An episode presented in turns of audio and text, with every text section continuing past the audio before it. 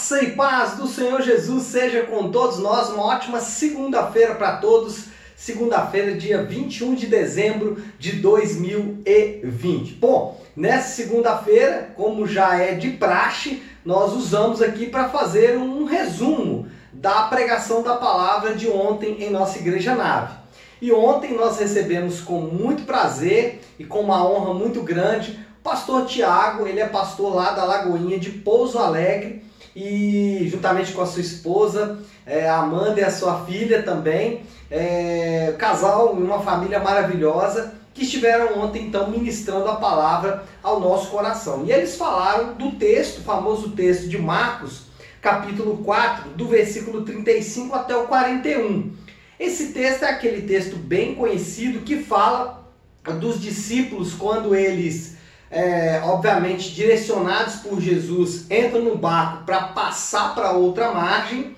E aí o que acontece? Durante essa passagem vence uma grande tempestade sobre o barco e Jesus ele está tranquilamente na popa do barco, dormindo com bastante calma, né? E aí depois de, de depois de despertado pelos discípulos, é, ele fala duas frases que são importantes. Primeiro, ele fala como é que não tendes fé, e segundo, é, quem aí os discípulos respondem, né? Quem é esse que o mar e o vento lhe obedecem? Então, se nós nos lembrarmos aqui que o evangelho de Marcos, ele tem dois objetivos principais, que é primeiro, revelar a identidade de Jesus, ou seja, quem é Jesus.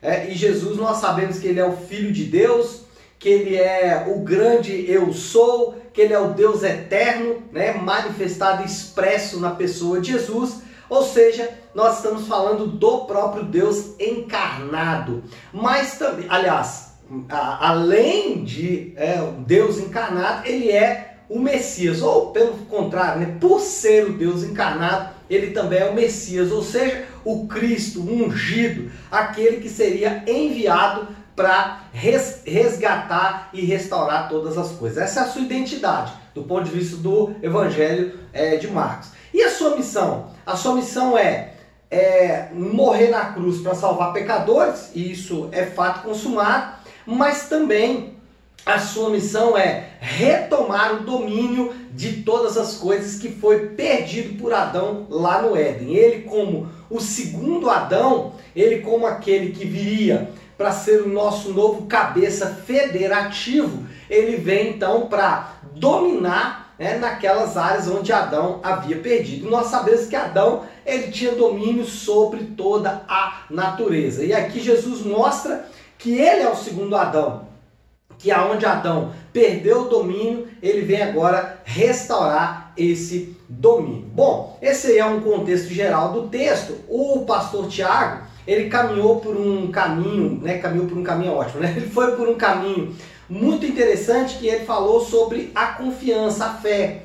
É, os discípulos é, foram questionados por Jesus: como é que vocês não têm fé? É, e o pastor Tiago res, é, destacou a necessidade de nós, como discípulos, é, crermos em Jesus, confiarmos em Jesus. E esse texto é um desses ensinos sobre essa confiança, sobre essa fé. Na maior tempestade que o homem pode enfrentar, na maior luta que o homem pode enfrentar, na tempestade cósmica, na tempestade final, na tempestade definitiva, na tempestade que realmente pode matar o homem, ele precisa e deve confiar em Jesus. Deve confiar que ah, o sacrifício substitutivo e final de Jesus ele é suficiente para nos salvar de uma condenação eterna. Então, é, o pastor Tiago foi nessa direção e essa realmente é uma direção importante do texto, não só do texto, mas de todo